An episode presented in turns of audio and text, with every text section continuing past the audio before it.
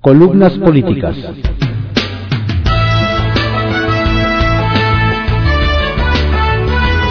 Continuamos con la audiosíntesis informativa de Adriano Ojeda Román, correspondiente a hoy, viernes 24 de junio de 2022. Demos lectura a algunas columnas políticas que se publican en periódicos de circulación nacional. En privado, por Joaquín López Dóriga, que se publica en el periódico Milenio. Pinche pasado, canceló el presente. El 25 de mayo de 2021, la Administración Federal de Aviación de Estados Unidos, FAA, por sus siglas en inglés, degradó a la aviación mexicana de categoría 1 a 2, lo que nos coloca a la altura de Venezuela, Bangladesh, Malasia, Tailandia, Pakistán, Ghana y Curazao. Entonces el gobierno de la 4T declaró que en cinco meses se recuperaría, luego en octubre, que en otros tres, ya en enero, que para mayo. Y esta semana se volvió a reprobar el examen, a más de 13 meses de distancia en los que la SICT ha sido incapaz de resolver este caso. El reordenamiento del espacio aéreo del Valle de México y el caos en las operaciones del Aeropuerto Internacional en la capital del país. La visita de los inspectores estadounidenses la semana pasada dejó en claro que la Agencia Federal de Aviación Civil, AFAC, no pudo superar la revisión, por lo que seguiremos reprobados por tiempo indefinido. Sobre esto, y tras guardar silencio durante meses, ayer la SIC mandó un comunicado diciendo que la de la semana pasada fue la séptima de diez visitas de la FA, que vienen a contar ahora. Se establecieron desde un principio mayo de 2021. En lo que mienten, pues entonces dijeron que en cinco meses estaría resuelto. Y si con Felipe Calderón, en abril de 2010, se dio una degradación igual, pero en cinco meses se estaba de regreso a la categoría 1. Hoy en los tiempos estelares de la 4T, no han podido. Seguimos degradados y la aviación mexicana vuela en los espacios del caos. ¿Quieren una tragedia que nadie desea? Porque de darse, responderían culpando al pinche pasado, por supuesto, como si no existiera el presente. Retales 1. Play ball. El presidente López Obrador celebró ayer en sus redes en medio de la crisis de seguridad, que su novena ganará 4-2 a la del IMSS. En su video aparece jugando la primera base donde saca un ajustado out y luego envasarse tras un toque. Y denunció cachirules. Así las cosas en estos tiempos graves de la nación. 2. Manejo. Por la mañana, hizo suya la condena del Papa Francisco tras el asesinato de los jesuitas de la Tarahumara. El pontífice expresó su consternación de lo que se burló su vocero Genaro Villamil, y López Obrador dijo que Bergoglio lo apoyaba al decir que la violencia no resuelve los problemas, cuando el Papa se refería al doble homicidio. En caso de duda, ver los posicionamientos de la Compañía de Jesús y de sus rectores y de la SEM. Y 3. Montos. Rocío Nale negó que la refinería Dos Bocas vaya a costar 16 mil millones de dólares. Me dijo que la inversión es de 8.915 millones y que el Consejo de Administración de Pemex autorizó hasta 12 mil. El viernes el presidente inaugurará la primera etapa constructiva de la planta e iniciará la segunda la de reintegración. Las pruebas durarán hasta un año. Arsenal, por Francisco Garfias, que se publica en el periódico Excelsior. Truena López Obrador contra sus críticos. Hipócritas los llama. El presidente puso los reflectores sobre la gobernadora panista de Chihuahua, Maru Campos, al hablar del asesinato de los jesuitas y el guía de turistas en la Sierra Tarahumara de Chihuahua. Se me hace muy ruin que estos hipócritas, sus críticos, lo primero que hacen es voltear hacia nosotros y hacia mí, para ver si actuamos en estricto apego a la ley y de acuerdo con nuestras responsabilidades como autoridades. Que esto no es un asunto de fuero común, que no tiene que ver con una responsabilidad del gobierno local. Y no mencionan eso. No se cuestionan cuánto tiempo ha gobernado el mismo grupo en Chihuahua. Preguntó en la mañanera. Está molesto y se le nota. Hay pruebas de que muchos gobernadores se apoyaban en grupos criminales. Es de extrañarse que el asesino de los sacerdotes y del guía de turistas, el chueco, era conocido por toda la comunidad y hasta patrocinaba partidos de béisbol. ¿Por qué hipócrita, señor presidente? Maru Campos no tiene los medios de perseguir y capturar a un jefe regional del cártel de Sinaloa, aliado con los Salazar, como el Chueco. Usted sabía de la influencia del crimen organizado en esa zona. Lo reconoció en la mañanera. ¿Por qué no mandó soldados o guardias nacionales a proteger esa región? La lucha contra el narcotráfico en México está a cargo del Ejército, la Marina y la Guardia Nacional por disposición suya. El Chueco es parte de una célula del poderoso cártel de Sinaloa. Ni las policías municipales ni las estatales tienen la capacidad de fuego para hacerle frente. Por eso están allí los militares desde los tiempos de Calderón. Nada más que en la 4T, los criminales se saben protegidos por la fracasada estrategia de abrazos no balazos. Eso ha dado lugar a la suspicacia sobre pacto del crimen con su gobierno. ¿Se le habrá olvidado que cuando era candidato a la presidencia prometió acabar con la violencia en tres años?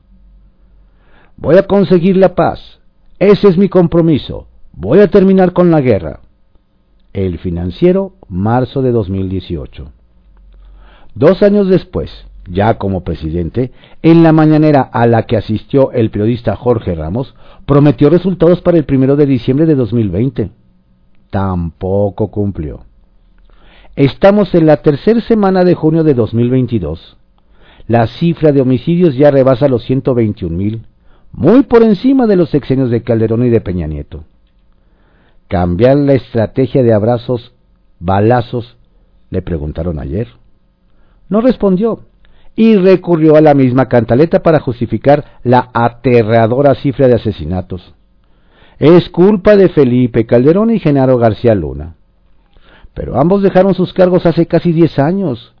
El argumento ya se gastó. Todo esto es el fruto podrido de una política de corrupción, de impunidad, que se implementó desde los tiempos de Felipe Calderón, dijo. Y de García Luna. Sí, el secretario de Seguridad Pública de Felipe Calderón era protector de un grupo de la delincuencia. En que ahora hay más asesinatos que en la época de Calderón interrumpió un reportero en la mañanera. Sí, nada más que nosotros recibimos los homicidios hasta la punta, hasta mero arriba, y Calderón no recibió así el país. Él lo llevó arriba y todavía en el gobierno pasado le subieron más, justificó. Ricardo Monreal no está solo. Hay quien lo defiende fuera de Morena. Esta vez fue el senador Dante Delgado, dirigente de Movimiento Ciudadano, el que arremetió en contra de los serviles que lo atacan para quedar bien con ya saben quién. ¿Campaña negra en contra de Monreal? Le preguntaron los reporteros en el Senado. Me imagino que sí. Además perversa. Que ahora haya oportunistas que al amparo de la actitud digna de Ricardo Monreal, personas que con verdadero servilismo estén corriendo información para denigrar a una persona que ha sido puntual en ese proyecto, además de hablar de su pequeñez, no conocen la vida interna de sus propias organizaciones, ni la vida institucional. En el Senado reviró el emesista. Las cosas ya están a punto de quiebre. El senador Monreal no está en el ánimo del presidente. Lo mantiene a distancia. Nunca lo incluye en su lista de sus posibles sucesores. Tampoco lo hemos visto en las últimas celebraciones en Palacio al legislador le achacan la derrota de la alcaldía Cuauhtémoc. Por allí empezó todo. Mario Delgado, presidente de Morena, no lo invitó a desayuno que se organizó en Toluca para promocionar a los delfines del Tabasqueño para el 2024. Claudio Sheinbaum, Adán Augusto López Hernández y Marcelo Ebrard. El tabasqueño ha repetido que la elección de candidato de Morena se da por encuesta. Monreal ya conoce el amañado método. Se lo aplicaron cuando quiso postularse para jefe de gobierno en 2018. Lo mandaron al cuarto lugar. Las cosas ya están a un punto de no retorno. Si me siguen excluyendo, nada tengo que hacer en Morena, advirtió el senador en Guanajuato. Capital Político por Adrián Rueda, que se publica en el periódico Excelsior. Omar mete freno de mano. Dicen que a veces se necesita de una mentira piadosa. Y eso fue lo que hizo Omar Hamid García Harfush, titular de la Secretaría de Seguridad Ciudadana, al declarar que no busca la candidatura para jefe de gobierno de la Ciudad de México en 2024. El funcionario fue cuestionado a la salida de un evento con integrantes del Observatorio de Seguridad Ciudadana, luego de que en las encuestas aparece ubicado entre los favoritos para sustituir a Claudia Sheinbaum en dos años.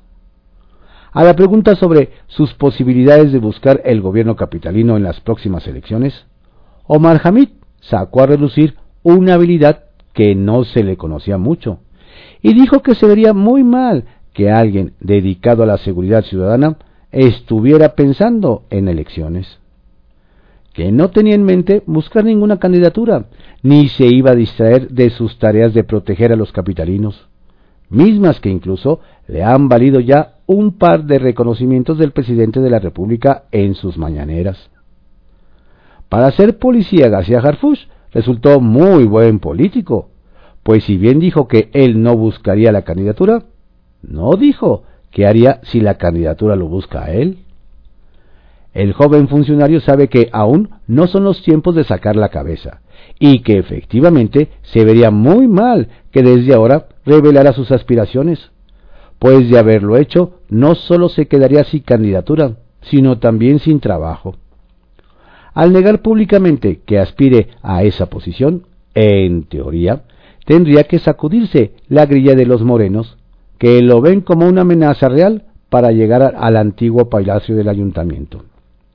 Su principal detractor ha sido Martí Batres, pues el secretario de gobierno siente que Omar Hamid le ha robado reflectores. El exdirigente de Morena lo ha grillado con la misma Claudia Sheinbaum, acusándole de placearse para ganar reflectores. Cierto que el jefe de la policía tiene mejor imagen, ya ha recibido constantes reconocimientos, pero es por la chamba que está haciendo. En cambio, Martí trae un tiradero en la ciudad, y los actores políticos capitalinos, incluso algunos de casa, lo tachan de inepto. Así que García Harfush hizo muy bien en declarar públicamente que no está buscando el gobierno de la Ciudad de México. Lo mismo dijo en su momento Miguel Ángel Mancera, e incluso el propio Andrés Manuel López Obrador con su famoso a mí demen por muerto. Por eso la negativa del titular de la Secretaría de Seguridad Ciudadana no es más que una mentira piadosa, para que descansen el alma de los radicales morenos, pues es obvio que si se le alinean los astros, será el candidato. Sobre todo porque en Morena no abundan los perfiles que conecten con los jóvenes y la clase media, sectores sin los cuales no podrán retener la capital del país, lo cual sería una afrenta para el pejismo, que en las elecciones de 2021 ya recibió un aviso al perder nueve de 16 alcaldías. Así que, aunque diga que no está pensando en ello, la figura del secretario de Seguridad Ciudadana va como la espuma, y las encuestas lo confirman con toda claridad. Centavitos. El grupo compacto del PAN resintió el golpe que le soltó la senadora Xochitl Gálvez al destaparse como precandidata de la oposición a la jefatura de gobierno, pues la confirmación del anuncio ocasionó llamadas urgentes entre los suspiritos azules, que batallaron para tranquilizar a sus huestes. Como los boxeadores cuando son bien conectados, los líderes panistas hicieron como que no habían sentido el impacto. Pero el chiste es que ya hay una corredora en la pista y en redes empieza a sumar simpatizantes. Café Político por José Fonseca, que se publica en el periódico El Economista. Emponzoñado horizonte para el 24. Pese a la indignación nacional e internacional por el asesinato de los dos sacerdotes jesuitas, muchos están convencidos de que su popularidad es tal que políticamente no afectará la figura del presidente López Obrador. Como dicen los abogados, aceptando sin conceder que la figura presidencial sale políticamente ilesa de esa grave crisis de su política de seguridad, y que nada cambia. El costo lo pagará quien gane la elección de junio de 2024. Y paradójicamente, el gran esfuerzo político para conservar el liderazgo y el impulso de la revolución de las conciencias se frustraría si quien gane la elección cuando le quieren cobrar el costo del fracaso López Obradorista en seguridad, empieza a preguntarse, ¿y yo por qué? Refinería de dos bocas, gran éxito sexenal. Dentro de ocho días, al cumplirse cuatro años del gran triunfo electoral del presidente López Obrador, se inaugurará la refinería de dos bocas, proyecto al cual muchos lo vimos como un error. Aunque estará en pruebas los próximos meses, según ha explicado la titular de energía, Rocío Nale, el hecho es que la realidad internacional para los hidrocarburos parece dar la razón a la opción de hidrocarburos del gobierno López Obradorista. Veamos el dilema del presidente Biden. A corto plazo, urge más gasolina para reducir el precio, pero sus planes a mediano plazo de energías limpias impide que las petroleras tengan garantías para invertir en producir más combustible. Inflación. El diluvio que viene. Al anunciar un inusitado aumento de 76 puntos base a la tasa de interés, el Banco de México confirmó la realista visión que tantos especialistas han ofrecido en las páginas del economista. Como fenómeno económico global, los niveles de inflación que tiene hoy México no los enfrenta la población desde hace poco más de un cuarto de siglo, circunstancias que le hará impermeable a las narrativas oficiales. Afirma Banjico que los niveles de inflación de 3 o 4% anual podrían recuperarse en el primer trimestre de 2024, el año electoral, lo cual recuerda hasta los técnicos que la carestía es políticamente como una patada en la entrepierna. Notas en remolino. Con todos los honores correspondientes a su rango y su historial, se rindió homenaje en el Colegio Militar al fallecido general Clemente Vega García, quien fuera titular de Sedena durante el sexenio foxista y fortaleció la imagen de institucionalidad de los soldados de México. Hubiera sido oír las pláticas entre los mandos en el funeral en el colegio militar sobre eso de que abrir heridas del pasado es reconciliación. Uno desea que estén en lo correcto los asesores de la jefa de gobierno de la Ciudad de México, Claudia Sheinbaum, al aconsejarle que no es tiempo de pensar en una cuarta dosis de vacuna contra COVID. Si Xochitl Gálvez fuera candidata a la jefatura de gobierno de Ciudad de México en 2024, ya no será aquella bisoña panista que buscó la gobernatura de Hidalgo. Ha madurado, pero también conserva su bienvenida honestidad. ¿Cuántos cuarteles se han construido para la Guardia Nacional? ¿Cuántos faltan? Difícil discernir si esta frase del escritor galo Luis Dumur es realista o cínica. Los hombres no quieren la verdad, solo quieren que se les disfrace la mentira. Sobremesa, por Lourdes Mendoza, que se publica en el periódico El Financiero. Morán Moguel ni para acabar con el AICM serviste. La historia de terror del AICM comenzó con la cancelación del proyecto de Texcoco y la decisión de pagar a los inversionistas utilizando los ingresos futuros de las tarifas de uso aeropuerto TUA, que todos pagamos cada vez que volamos. A pesar de eso, México tuvo la suerte de una recuperación de operaciones aeronáuticas más rápida después de la pandemia debido a que no hubo restricciones para los viajeros. Sin embargo, la situación cambió sorpresivamente por varios eventos. Rediseño de espacio aéreo al aventón. El primero, y uno de los más importantes, fue el rediseño del espacio aéreo mal hecho e impuesto por el entonces subsecretario de Transporte Carlos Morán Moguel. Este cambio provocó mayores tiempos de vuelo, demoras en el aire y problemas de seguridad aérea por volar cerca de la orografía en el Valle de México, además de tiempos de vuelo excesivos sobre áreas densamente pobladas y con aviones volando casi en los techos de las casas.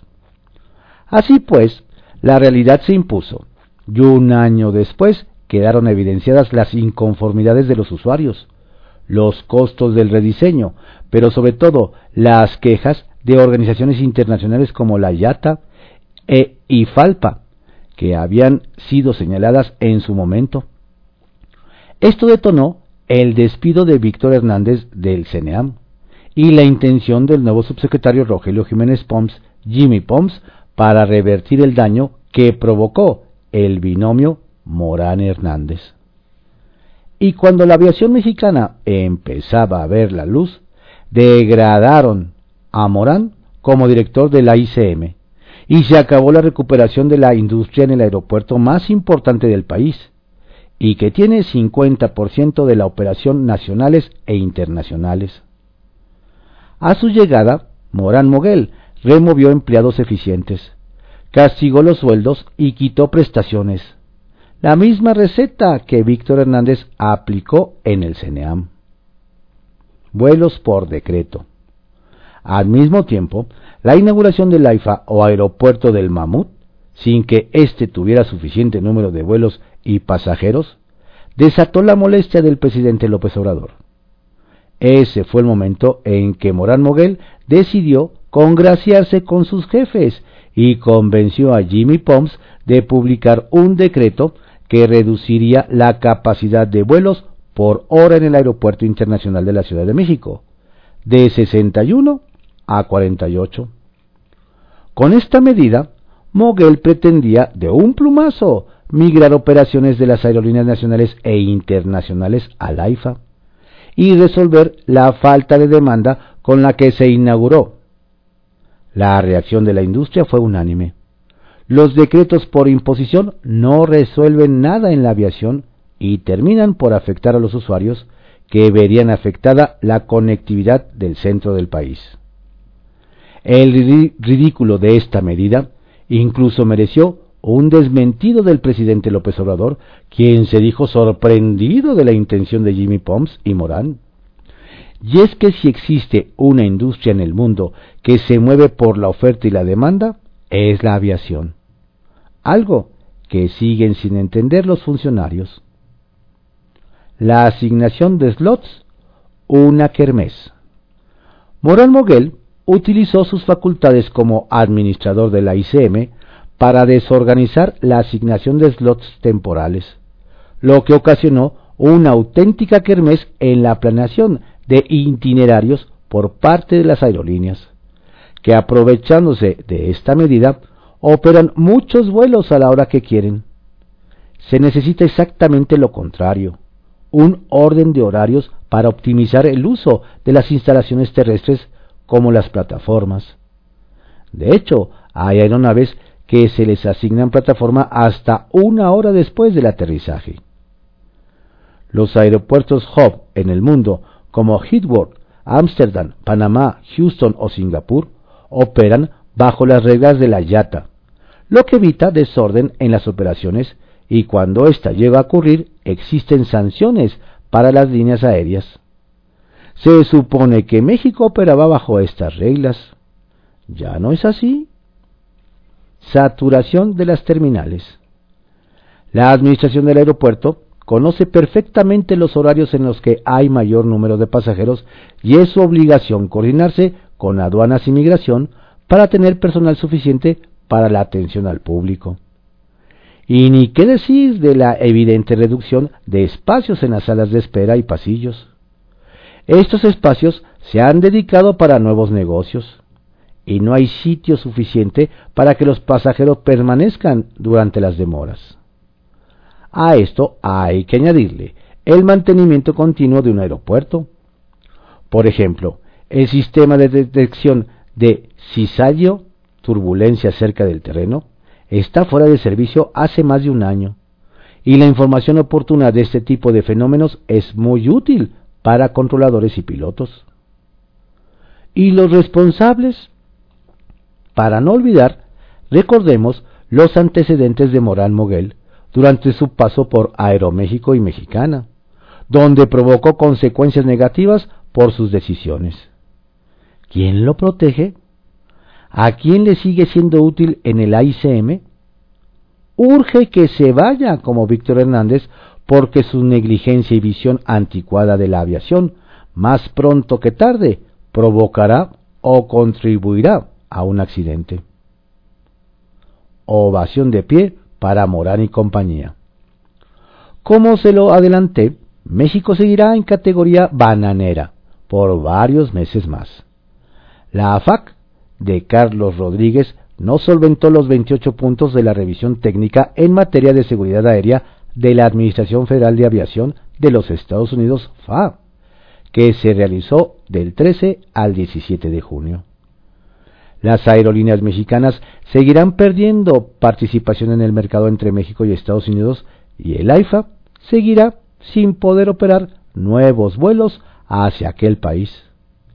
Lo dicho, ni a Jimmy Pons ni a Rodríguez y mucho menos a Morán Moguel les importa la aviación mexicana. Continuará.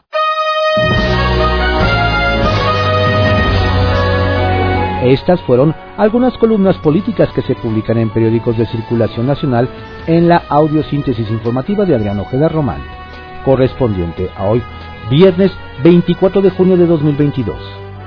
Tenga usted mucho cuidado, no baje la guardia, la pandemia va en aumento. Saludos cordiales de su servidor Adrián Ojeda Casilla, quien les desea una saludable y fructífera, pero sobre todo descansado fin de semana.